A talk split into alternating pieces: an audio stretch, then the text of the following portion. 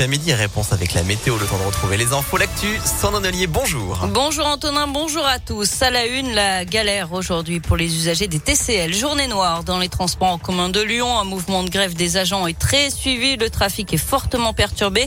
Et pour celles et ceux qui sont allés travailler ou qui devaient aller à la fac ce matin en TCL, eh bien la journée a plutôt mal commencé. Propos recueillis ce matin en gare de Vèze dans le 9e arrondissement. Oui, galère. Euh, je n'étais pas au courant que le métro était fermé. Le rideau est baissé, donc euh, on m'a dit prendre le C6. Mais euh, mon train de 8h04, je pense qu'il est mort et j'avais rendez-vous à Paris à 11h, donc c'est mort aussi. Très galère parce que du coup, bah, je peux pas aller à la fac et ils nous ont envoyé un mail hier pour nous dire que c'était pas un motif la grève, donc voilà. C'est un peu l'aventure ce matin. Je devais donner un cours à la fac Lyon 2 sur le campus de Bron. Je sais même pas si ce sera possible d'être à l'heure malgré le fait que je prenne deux heures pour y aller aujourd'hui, alors que normalement ça me prend une heure à peu près. J'ai eu beaucoup de chance. Je suis arrivée à Gare de Vest sans souci et mon bus arrive justement dans 3-4 minutes là. Et ça va bien se passer mon trajet. Je vais pouvoir arriver au travail dans les temps impartis. C'est parfait. Les TCL qui sont aussi perturbées autour de l'hôtel de ville. Cette fois, c'est à cause d'une réunion de ministres européens des affaires étrangères et de la santé. Un périmètre de sécurité d'ailleurs mis en place jusqu'à vendredi. Sur les routes, le pont de Couzon-Roche-Taillé de nouveau fermé. Hier en fin de journée, un camion a voulu franchir la passerelle et a arraché le portique de sécurité.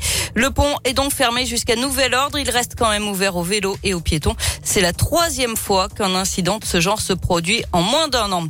Une bonne nouvelle quand même sur les routes. La réouverture du boulevard des Belges à hauteur de la rue Garibaldi dans le 6e ce matin.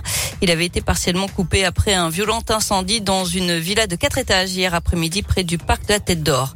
Et puis EDF annonce l'arrêt prochain du réacteur numéro 4 de la centrale du budget à Vona dans l'Ain.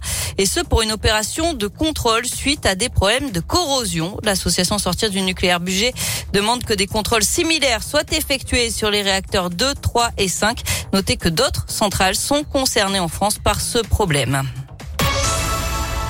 On passe au sport avec une nouvelle médaille française au JO de Pékin et c'est la lyonnaise Chloé Trespech qui la ramène en snowboard cross. Elle décroche la médaille d'argent.